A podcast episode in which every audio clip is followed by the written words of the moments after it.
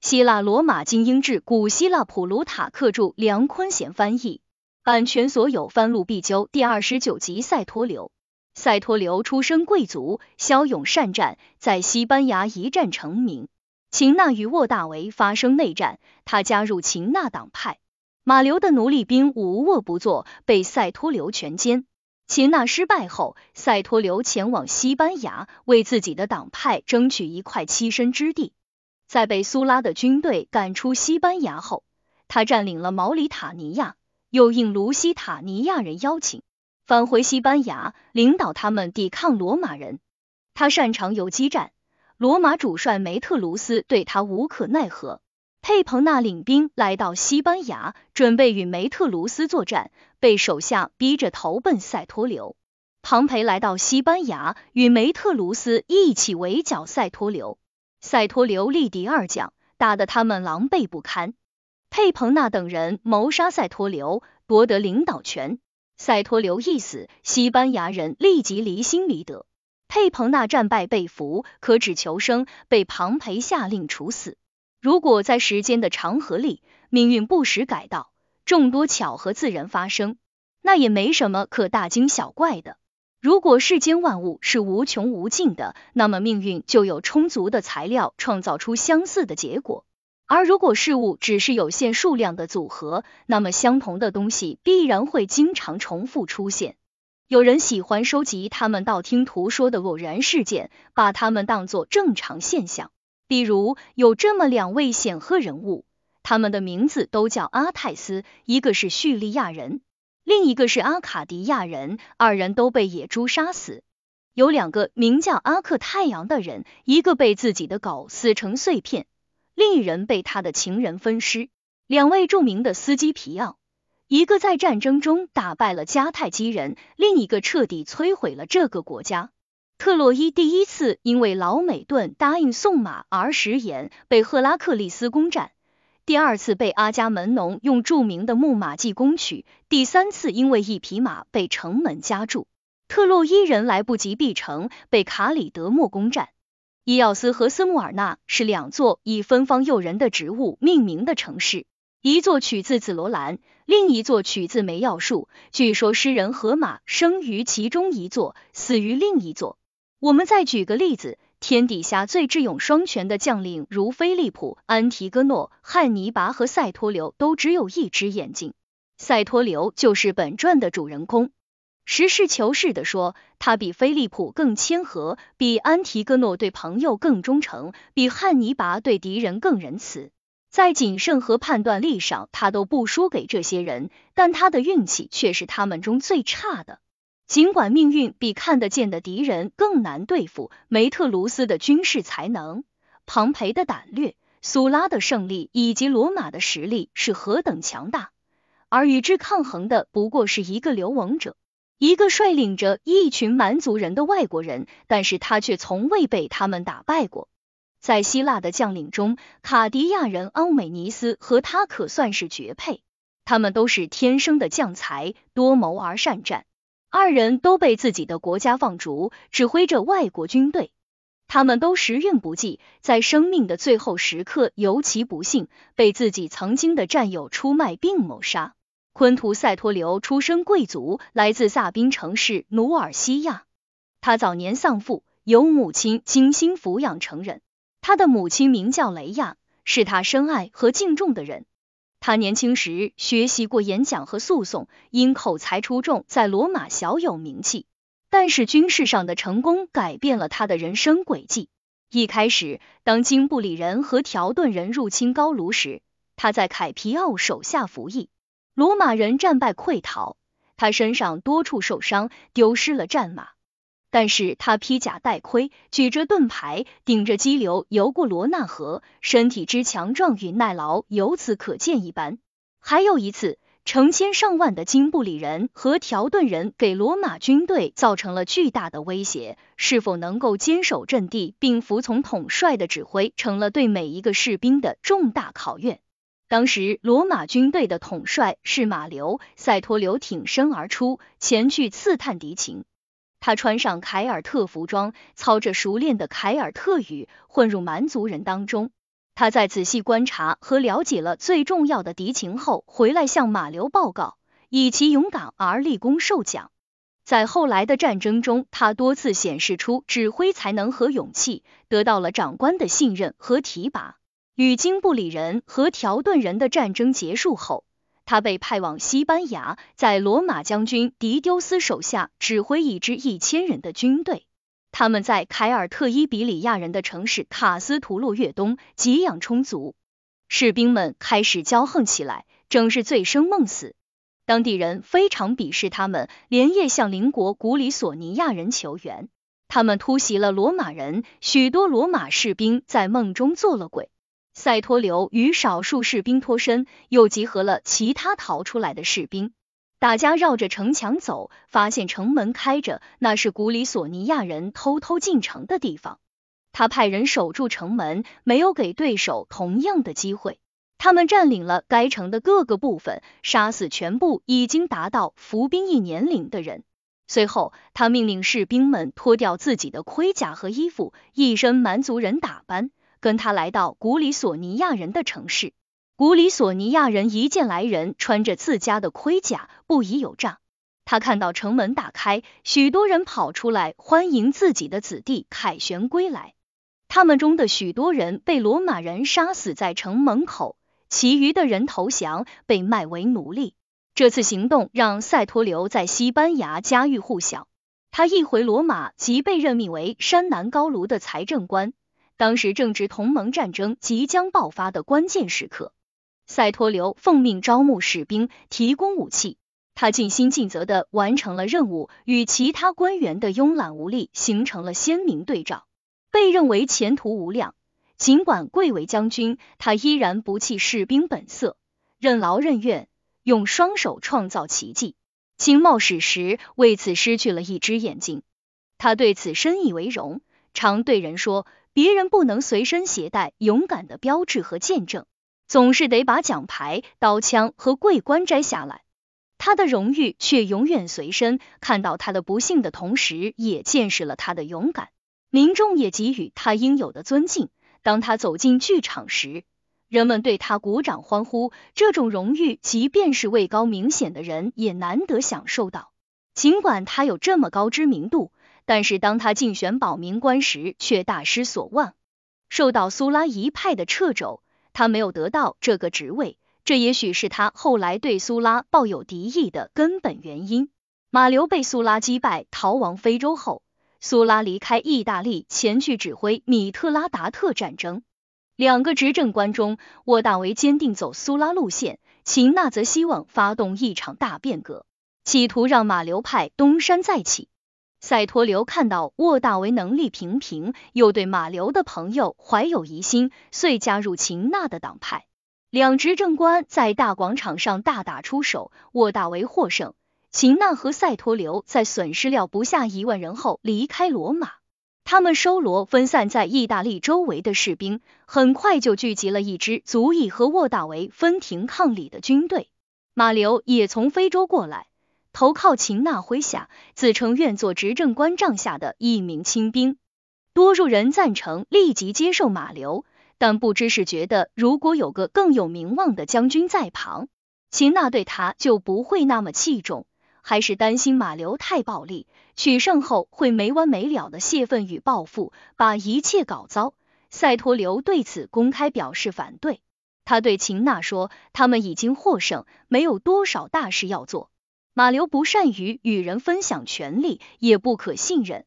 如果接纳他，他们的荣誉和胜利成果就会付之东流。”秦娜答道：“塞托留的担心不无道理。”但是他已经派人去请马流共襄盛举，现在不知道怎么拒绝他，也止于这么做。塞托留当即回答道：“马流是自己来意大利的，刚才讨论的是怎么做最好。既然秦娜已经发出邀请，这件事就不用讨论了。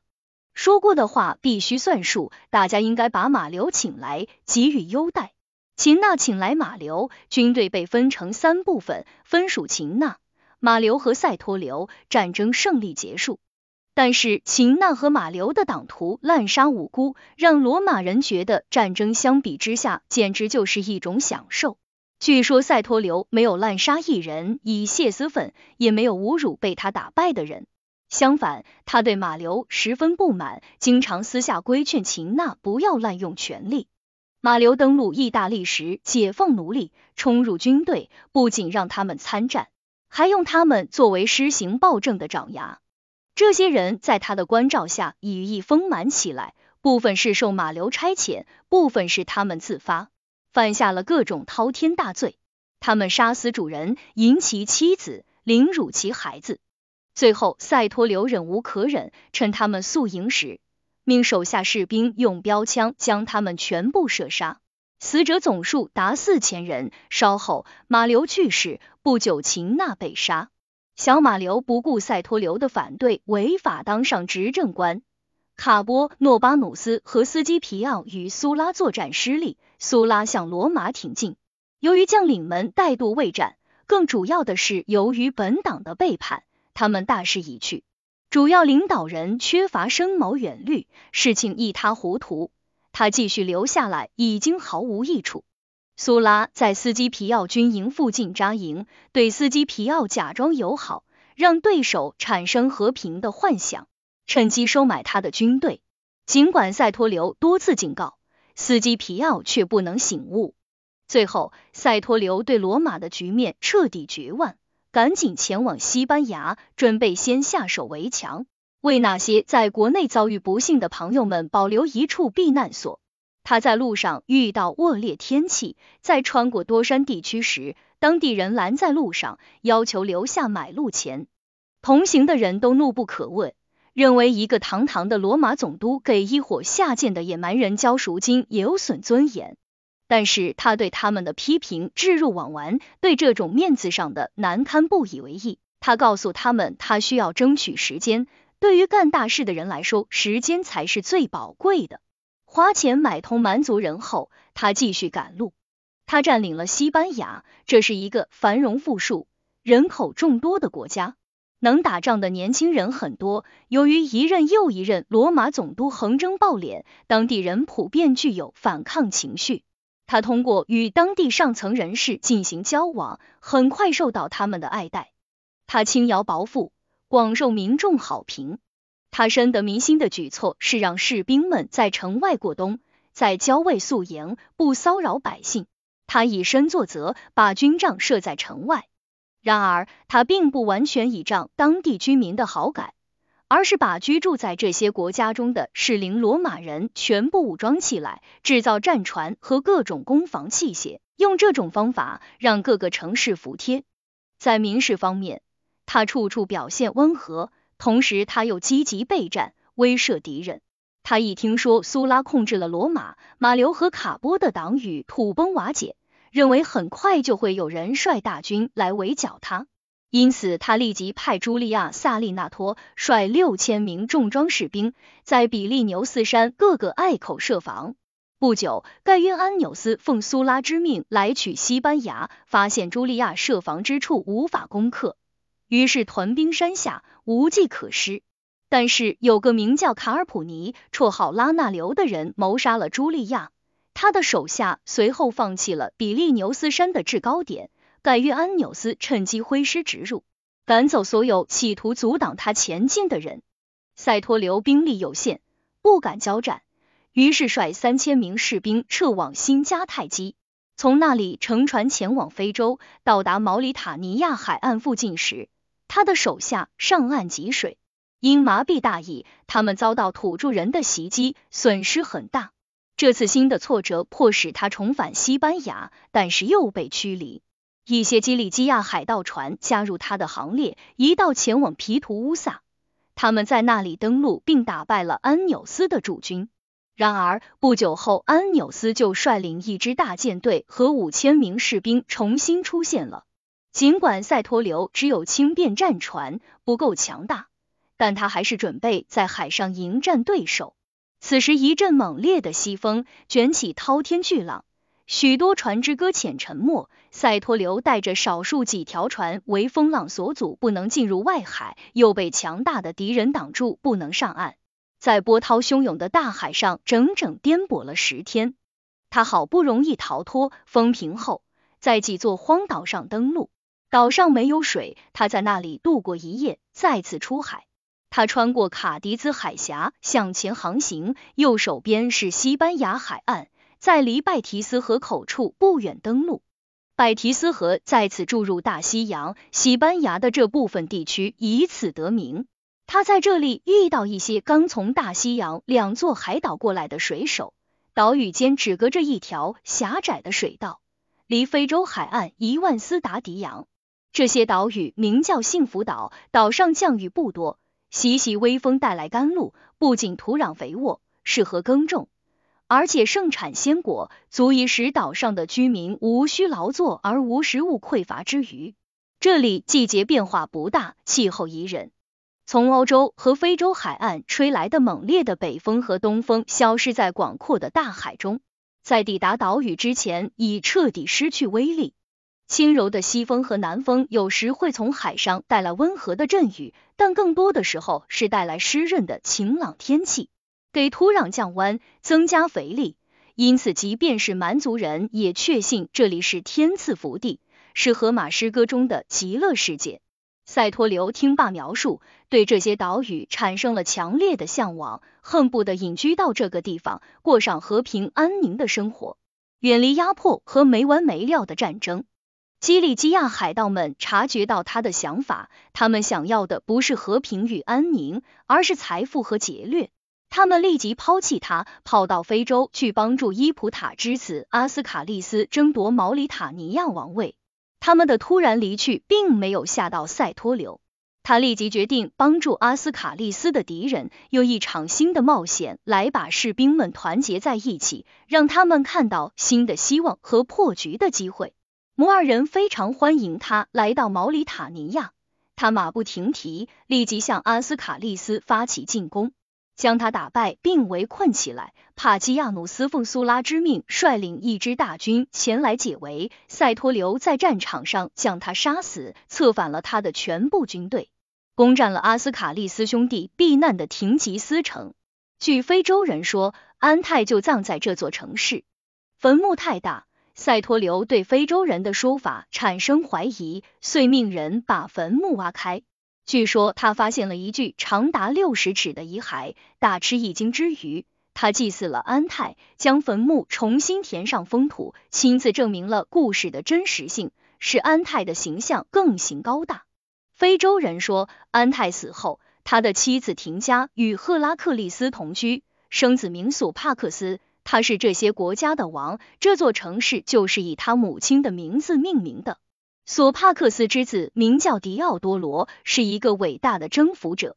他率领一支由阿比亚和穆克奈这两座由赫拉克利斯建立的殖民地中的希腊人组成的军队，征服了大多数利比亚部落。我讲了这么多，是因为朱巴国王的缘故。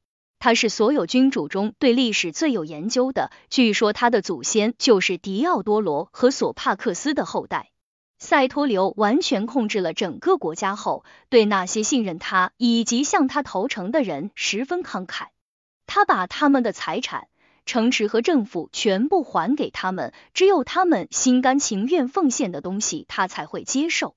正当他考虑军队的下一步行动时，卢西塔尼亚人派人请他做他们的将军，他们受到罗马的威胁，认为自己需要一位威望素著、久经战阵的统帅。此前认识塞托留的人已经让他们相信他的为人和胆略，因此他们特别希望他能够领导他们。据说塞托留生性无所畏惧，不耽于享乐，胜不骄，败不馁。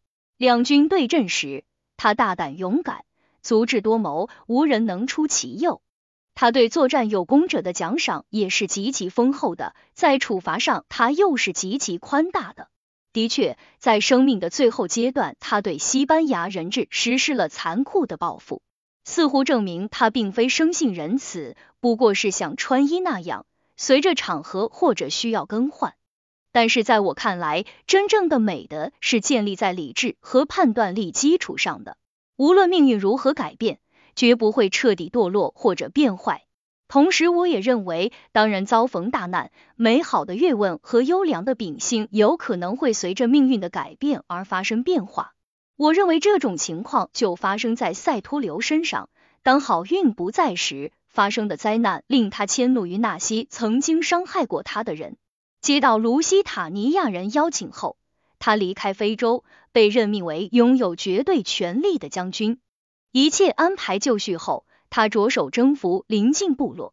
这些部落大部分被他仁慈勇敢的美名所折服，而自愿归顺。有时候，他也会巧用计谋对他们施加影响。此路的故事就很典型。斯巴诺斯是这里的土著。有一回，他看到一只刚刚产崽的母鹿正在猎人的追捕下逃命，他放过母鹿，把小鹿逮住。小鹿浑身奶白色，十分罕见，他非常喜欢。那时候，赛托留就住在附近，很乐意接受任何当地产的水果和禽兽之类的礼物，对送礼的人赏赐丰厚。那乡下人把小鹿送给了他，他一眼就喜欢上了。他把小鹿训练的十分温顺听话，一叫就来，他走到哪里跟到哪里，还不害怕军营里的喧闹声。他知道未开化的民族一般都迷信，就一点一点的把他神化，说他是女神阿特米斯送给他的礼物，向他透露过许多秘密。他还耍过这样的把戏：如果他接到敌人即将进攻他治下地区的情报，或者了解到有城市即将谋反。他会假装是小鹿在梦中提醒了他，让他做好准备。还有，如果手下将领获胜，他会把送信人藏起来，把头戴花冠的小鹿牵出来，迎接即将到来的好消息。他还会鼓励大家欢庆即将到来的伟大胜利，向神献祭。他用这种办法让他们在各方面都变得更加温顺听话。现在他们觉得自己不再是被一个外国人领导。而是在受神明指挥，事实似乎也印证了这一点。他的实力出人预料的不断上升，他只有两千六百名被他称之为罗马人的士兵，未加七百名跟他一起登陆卢西塔尼亚的非洲人。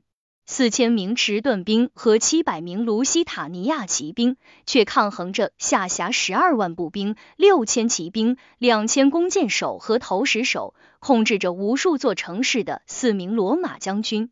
而塞托留刚开始时掌握的城市不超过二十个，他用这点微薄的家底，一跃成为大国的统帅，控制着无数城市。那些奉命前来围剿他的罗马将军中，科塔在梅拉里亚附近海峡的一场海战中被他打败；拜提卡总督福菲迪在拜提斯河畔被他打败，损失了两千名罗马士兵；西班牙行省其他部分的总督卢奇多米提被他的一个副将打败；托拉纽斯奉梅特卢斯之命率领一支大军前来进剿，被他杀死。梅特卢斯是当时罗马最伟大的将领，却屡战屡败，陷入绝境。卢奇曼留斯从高卢的那波前来增援，罗马又派庞培大帅率大军驰援。梅特卢斯被这个大胆灵活的将军搞得晕头转向，塞托留不断的骚扰他，从不正面交战。他手下的西班牙兵身手敏捷，可以适应各种环境。梅特卢斯对于训练有素的重装士兵、近战肉搏这种正规的军团作战经验丰富，却完全不适应翻山越岭去与打了就跑的山里人作战，或者忍受饥渴，像对手那样栉风沐雨、风餐露宿。而且他年事已高，已经征战多年，现在更向往休闲奢华的生活，在与塞托流的对抗中落在了下风。赛托流风华正茂。生就一副适合打仗的体格，强壮有活力，个性平和，能长时间忍受劳累，可以长途跋涉，连续几夜不睡觉，吃的少，粗茶淡饭，甘之如饴。即使是在最清闲的时候，也从不饮酒过量。闲暇时，他会去打猎，骑着马到处跑，熟悉撤退时的每一条逃生之路，以及追杀和堵截敌人的每一条通道。对他能去和不能去的每一个地方都了如指掌，因此梅特卢斯求战不得，尝到战败者的全部苦果，塞托留却尽享胜利者的有利条件。他阻止罗马军队采集粮秣，阻断水源，罗马人前进找不到敌人，停下或者扎营，又会受到不断的骚扰。当罗马人围困一座城市时，他会马上出现，对罗马人实施反包围，让他们弹尽粮绝，濒临绝境。他用这种方式把罗马军队拖垮。因此，当他向梅特卢斯发出单打独斗的挑战时，受到了罗马士兵们的称赞，都说两个罗马人兵对兵，将对将，这样做很公平。当梅特卢斯拒绝接受挑战时，他们异口同声谴责他。梅特卢斯对此嗤之以鼻，他没有做错。正如提奥普拉斯多所说的：“将军应当死得其所，而非成匹夫之勇。”他注意到，对塞托留帮助很大的兰戈布里泰城内只有一口井，攻城军队只要控制住郊区的山泉和水井，城里缺水可以一鼓而下。他向该城进军，预期两天之内该城断水，不攻自破，所以只让士兵们携带五天的口粮。塞托留决定快速增援，他命令将两千具皮囊盛满水，重金悬赏送水人。许多西班牙人和摩尔人踊跃报名，他从中选出那些最强壮敏捷的人，走山路进城，命他们送完水后，偷偷的把所有不能战斗的人运出城，以保证守城者有充足的饮水。梅特卢斯了解情况后，心中懊恼，他的军粮即将耗尽，因此派阿奎努斯率六千名士兵外出搜集粮草。塞托留早已知悉，张王以待。他先派三千名士兵占领了一处林木茂盛的水道，在阿奎努斯返回时，从后面攻击他。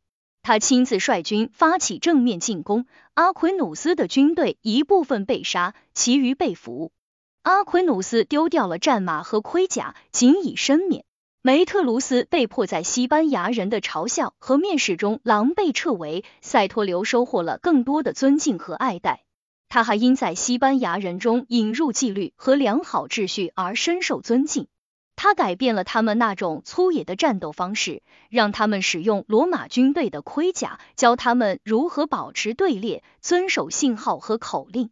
他把一群乱七八糟的盗贼和劫匪变成一支纪律良好的正规军队。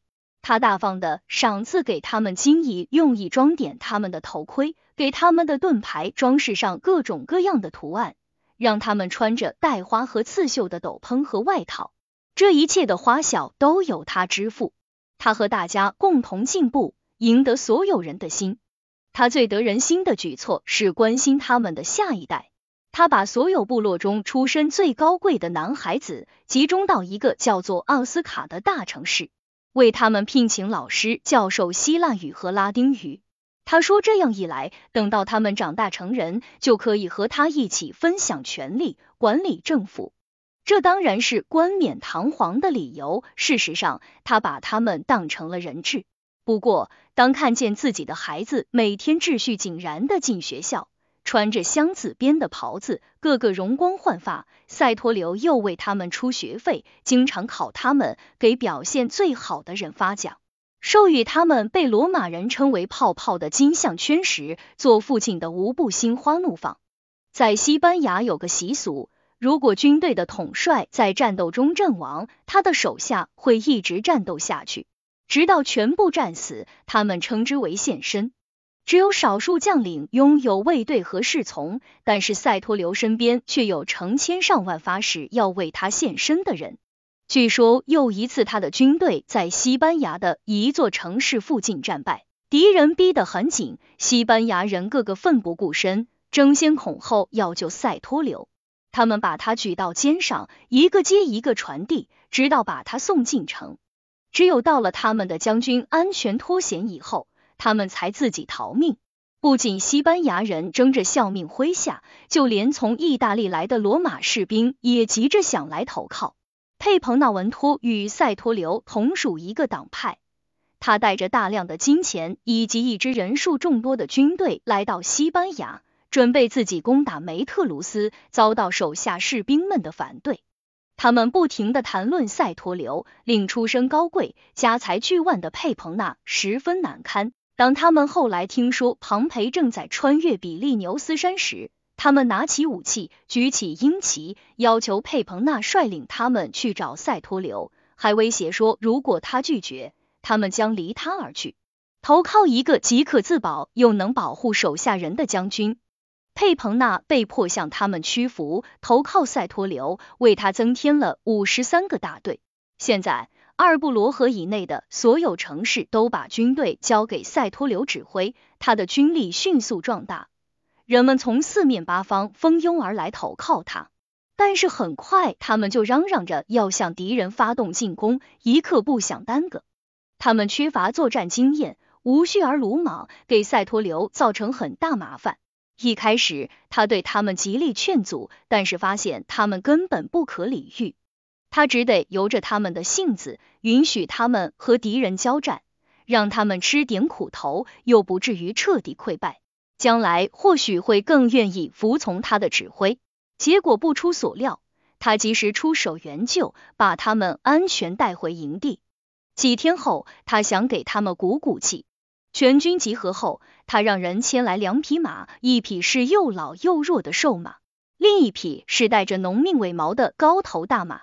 瘦马旁边站着一个身高马大的人，高头大马旁边站着一个瘦弱猥琐的家伙。他一发出信号，那个壮汉立即双手揪住瘦马的尾巴，用尽吃奶的力气拉，好像要把尾巴拉断似的。那个瘦家伙则一根一根的拔掉那匹骏马的尾巴毛。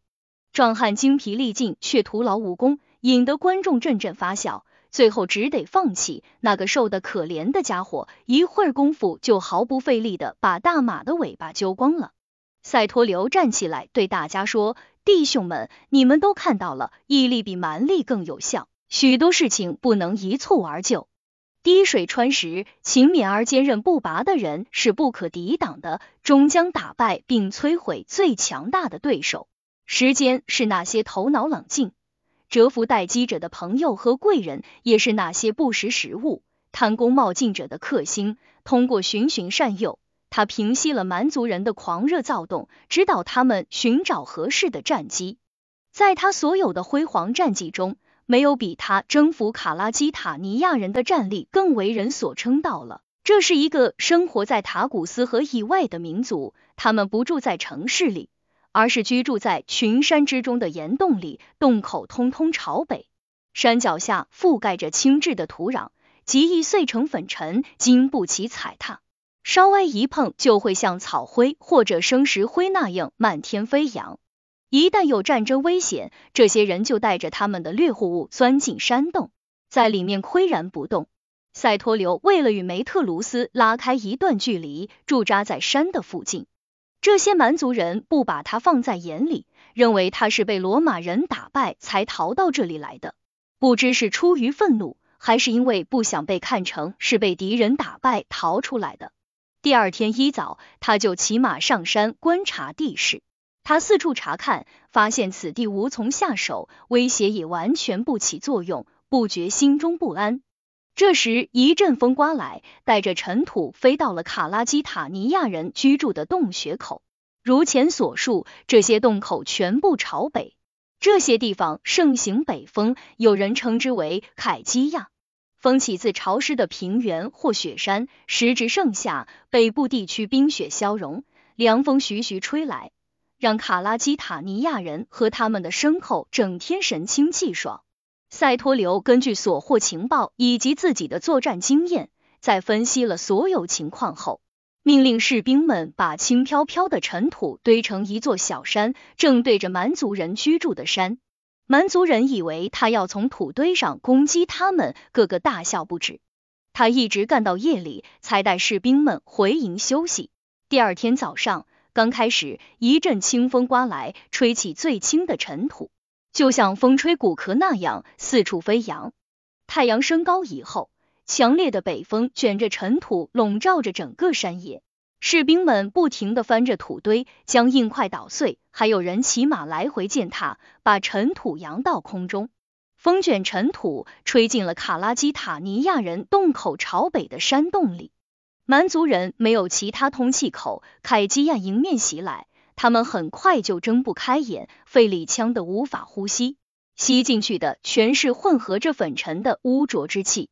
他们拼命坚持，也撑不过两天。到第三天，他们就投降了。他们的战败不仅增强了赛托流的实力，更提高了他的声望，证明在不可力敌的时候，他还会用智取。塞托留对梅特卢斯的胜利被认为是胜在对手年事已高，性格迟缓，对付一个大胆进取、指挥一支更像是盗贼而非正规军队的统帅力不从心。庞培越过比利牛斯山后，塞托留在他附近扎营，双方交战，你来我往，将帅的指挥能力受到了检验。在这场斗智斗勇的竞赛中，赛托留无论是在挫败敌人的计谋，还是在用计打击敌人方面都占了上风。他的名声甚至传到罗马，被认为是当代最善战的将军。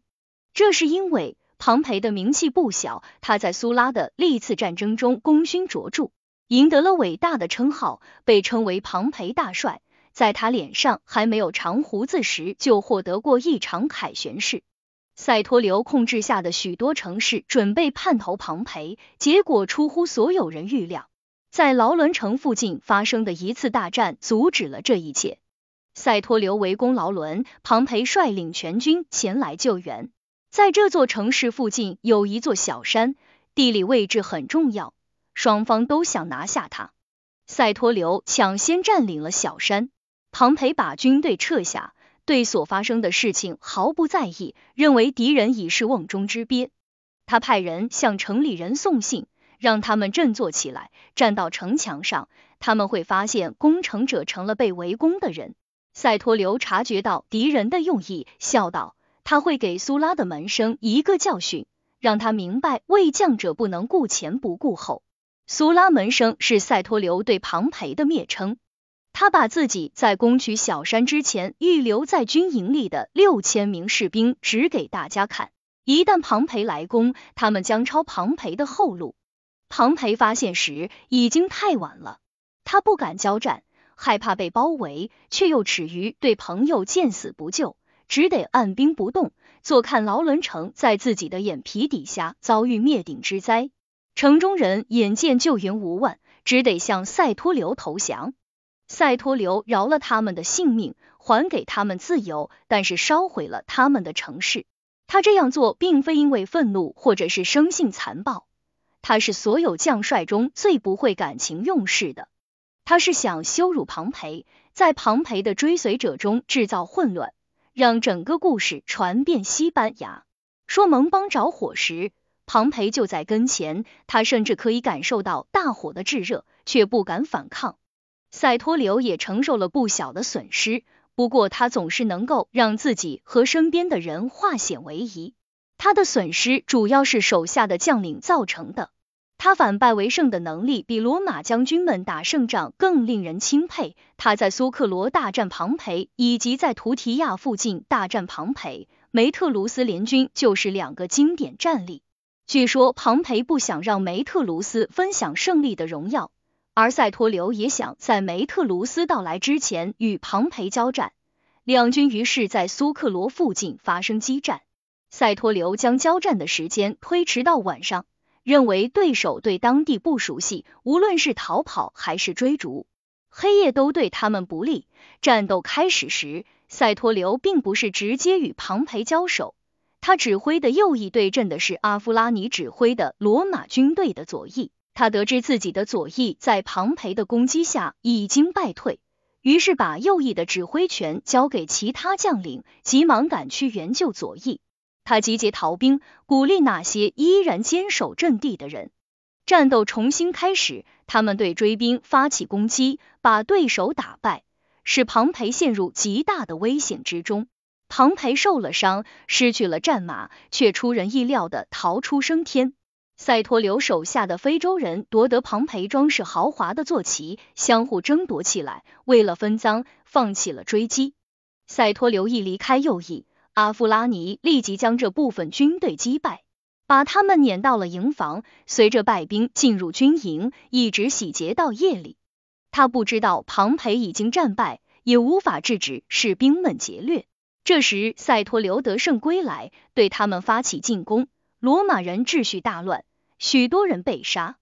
第二天，他率领装备齐整的士兵们重返战场，准备战斗。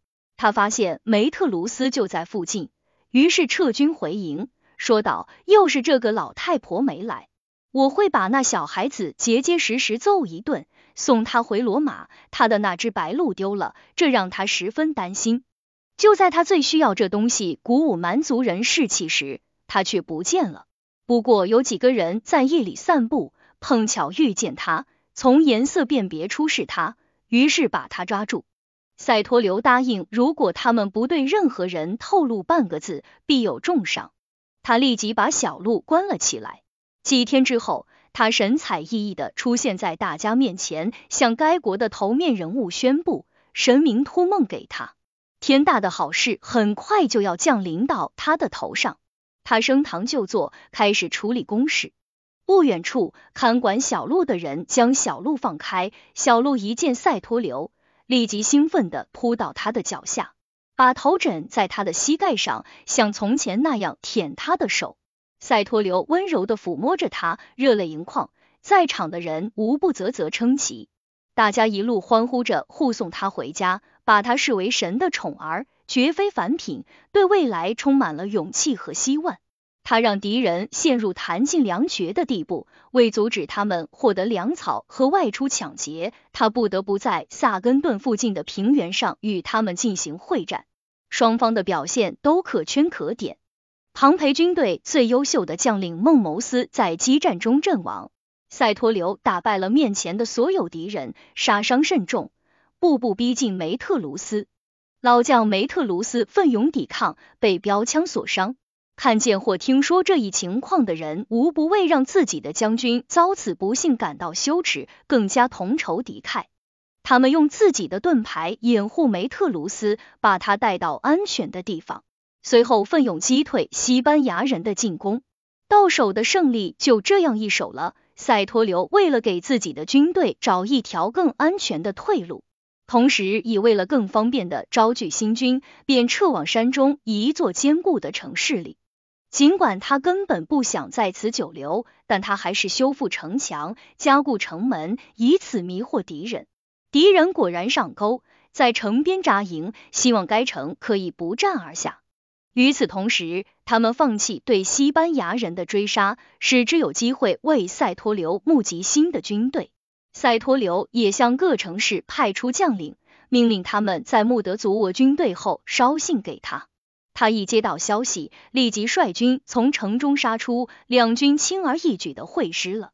有了这支生力军后，他又向罗马人发起进攻，采取袭击、骚扰、设陷阱、迂回、伏击等办法，切断罗马人一切路上补给。他又用海盗船威慑沿岸地区，阻止他们从海上获得补给。他逼得罗马将军们不得不分兵，梅特卢斯前往高卢，庞培在瓦凯人那里过冬。庞培境况凄惨，极度缺钱。在一封写给云老院的信中，他说如果不能尽快得到钱，将被迫撤军，因为他自己的钱已经在保卫意大利时花光了。当代最重要也是最有实力的统帅，居然被塞托留逼到山穷水尽的地步。罗马人普遍认为，塞托留将先于庞培现身意大利。梅特卢斯对他有多害怕，把他看得有多重，从他的声明中就可以一目了然。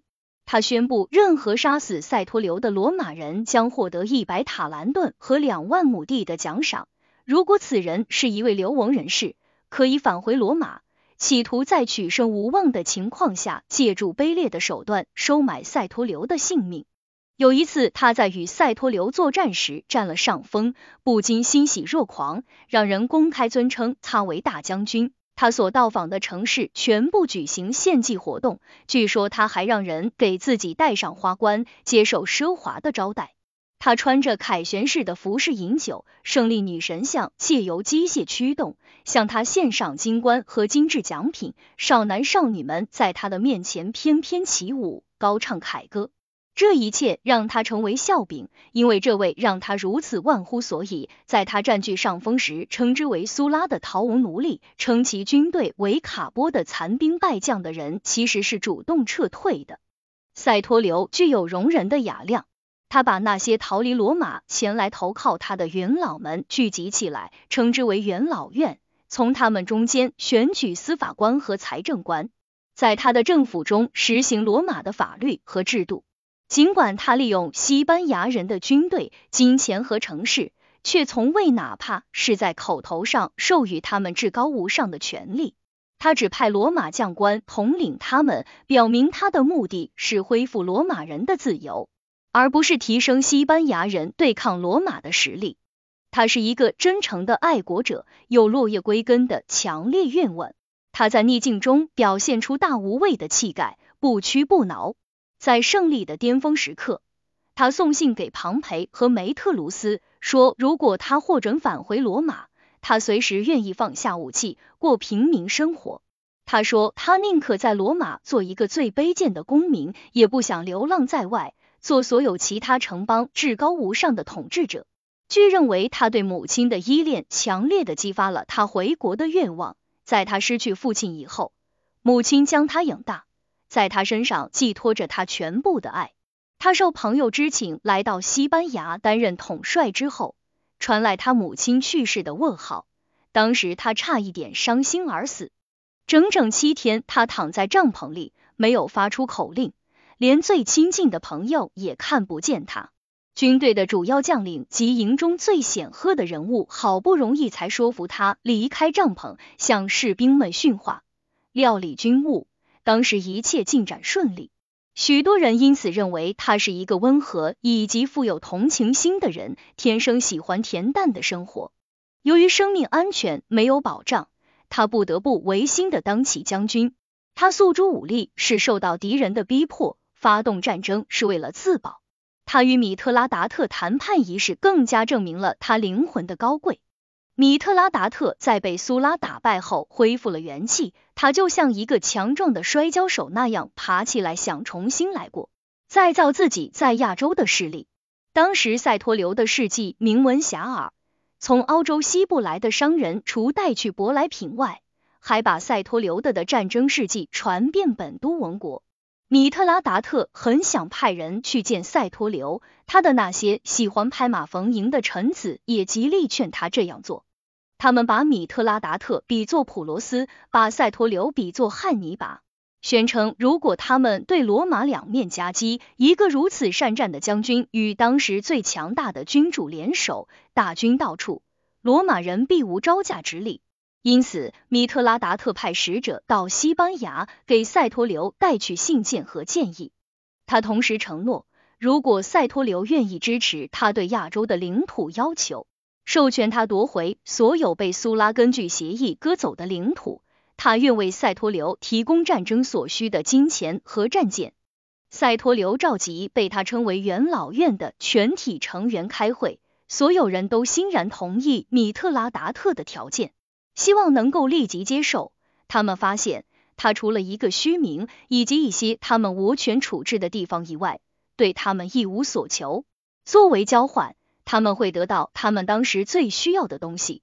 塞托留坚决不同意，声称他同意让米特拉达特统治整个王国，以及比图尼亚和卡帕多契亚这些已经习惯于君主政体又不属于罗马的地方。但是他绝不同意让米特拉达特夺取或占有罗马人正当拥有被米特拉达特夺取，后来又在与芬布里亚交战中失去，在与苏拉签订的和平协议中放弃的行省。他认为他有义务扩大罗马的版图，却无权出卖罗马的领土以增强自己的实力。一个灵魂高尚的人追求的是光荣的胜利，绝不会为了苟且偷生而奴颜婢膝。米特拉达特闻报大惊，对他的好朋友们说：“塞托留现在被赶到大西洋边，竟然还敢给我们东方的王国划定边界。如果我们收复亚洲，他还威胁要和我们开战。要是哪天他坐到罗马帕拉提翁的座位上，还会命令我们干什么？不过他们还是庄严宣誓，结为联盟，条件如下。”米特拉达特有权占领卡帕多契亚和比图尼亚，塞托留出兵亚洲，并派遣一名将领担任米特拉达特的将军。作为回报，国王送给赛托留三千塔兰顿和四十艘战舰。马克马留被派到亚洲去当将军，他是罗马元老，逃离罗马追随赛托留。米特拉达特攻占了多个亚洲城市后，与马留在树棒和斧钺的引领下进城。米特拉达特自愿跟在他的身后，执礼圣功。他解放了一些城市，免除其他城市的税赋。昭告他们，这一切全部是赛托留的恩赐。一直以来，亚洲惨遭包税商的残酷蹂躏和骄横贪婪的士兵们的压榨，此时重新燃起希望，怀着愉快的心情，期待着政体的改变。然而，在西班牙，赛托留身边的元老们和其他贵族人士发现，他们已经强大到可以与敌人相抗衡。一颗恐惧之心刚刚放下，便对赛托留的权力产生了嫉妒和非分之想。尤其是佩彭纳，是其出身高贵，竟想掌控军队。他私下里对熟人发表恶毒言论：“我们招惹了什么恶魔，这么倒霉？”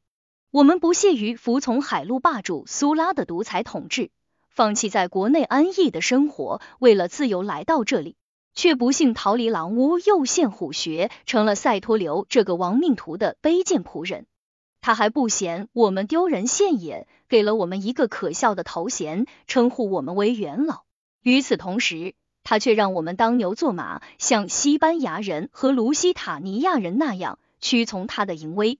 他用这种叛乱性言论煽动他们，尽管更多的人慑于赛托流的势力，不敢公开反叛，却受到蛊惑，秘密挖他墙角。他们虐待卢西塔尼亚人和西班牙人，通过收取苛军杂税施以严厉的惩罚，并且宣称这一切都是奉赛托流的严令而行的。他们制造大麻烦，逼反了许多城市。那些被派去安抚和平息不满的人，反而火上浇油，为他树立更多的敌人。走时留下的局面比来时更加难以收拾。这一切令赛托留怒不可遏，他忘记了往日的宽仁厚道，极不公正的对待那些在奥斯卡城接受教育的西班牙人的儿子，残酷的处死其中的一些人，将其余的人卖为奴隶。与此同时，佩彭纳扩大了参与密谋者的队伍，把军队的指挥官曼留斯发展了进来。曼留斯当时爱上了一个少年，就把这个密谋告诉他，要求他不要再理其他的追求者，只和他曼留斯一个人好，因为不出几日，他就会变成一个大人物。但是这个少年更喜欢奥菲迪，便把秘密又转告了他。奥菲迪一听，大吃一惊。他也是共谋者之一，却不知道曼留斯也参与其中。当那少年提及佩彭纳、格拉基努斯和其他一些他所熟悉的共谋者的名字时，他不禁惊恐莫名。但是他不露声色，让那少年别把曼留斯的话当真，因为那就是个爱吹牛的人。不过他立即找到佩彭纳，提醒他注意他们的处境非常危险。时间紧迫，劝他立即把阴谋付诸实施。所有共谋者都同意采取行动。他们派人送信给赛托留，谎称他的一个部将打了一场胜仗，杀了许多敌人。赛托留大喜，献祭感谢上苍的恩典。佩彭纳趁机邀请他以及他身边的那些参与密谋的人赴宴，盛情难却。赛托留接受了邀请，只要是赛托留在场。所有的宴会和娱乐活动都会进行的有条不紊，合乎礼仪。他不能忍受任何粗鄙的举止和言辞，总是要求身边的人在活动中都必须温文尔雅。但是在这次宴会中间，一些寻衅滋事者公开爆了粗口，他们装作酩酊大醉的样子，对他出口不逊，故意激怒他。赛托留对他们的无理举动感到厌烦。也可能是从他们的无理举动中察觉到某种异样，他变换了一下卧姿，稳后一躺，装作不予理会。佩彭纳举起装满酒的杯子，正喝着，故意让杯子从手中滑落，弄出声响，这是起事的信号。正在赛托流身边的安东尼立即拔剑刺向赛托流。赛托流受伤后挣扎着想爬起来，但是安东尼骑到他的胸口上。双拳齐下，可怜赛托留连自卫的机会都没有，死于乱拳之下。他的死讯一传开，多数西班牙人立即抛弃共谋者，遣使向庞培和梅特卢斯投诚。佩彭纳收拾残局，企图做点什么。但是他除了让自己蒙羞，就是证明他既不懂服从，也不会指挥。他与庞培交战，很快战败被俘。即便是在这最后时刻，他也没有显示出一丝的英雄气概。他手中握有塞托留的文件，他把这些东西交给庞培，那是一些前执政官和地位最高的罗马人写给塞托留的亲笔信。在这些信中，他们呼吁塞托留进军意大利，告诉他在罗马有许多人急切希望改变现状，革新国家制度。这一次，庞培展现出他的成熟与睿智，证明他绝不是个年少轻狂之人，从而使罗马避免了一场巨大的恐慌和变革。他将塞托留的信件全部付诸一炬，一封信都没看，也不许别人看。他命人立即将佩彭纳处死，以免他透露写信人的名字，引发变乱。佩彭纳的共谋者有的被庞培所杀，其余的逃入非洲，遭遇摩尔人的袭击，全部死于标枪之下。时间不长，除曼留斯的情敌奥菲迪外，全部死于非命。奥菲迪藏身西班牙一处无名村庄，由于追捕的不紧，得以在那里终老。他的生活极度贫困，遭到所有人的憎恨。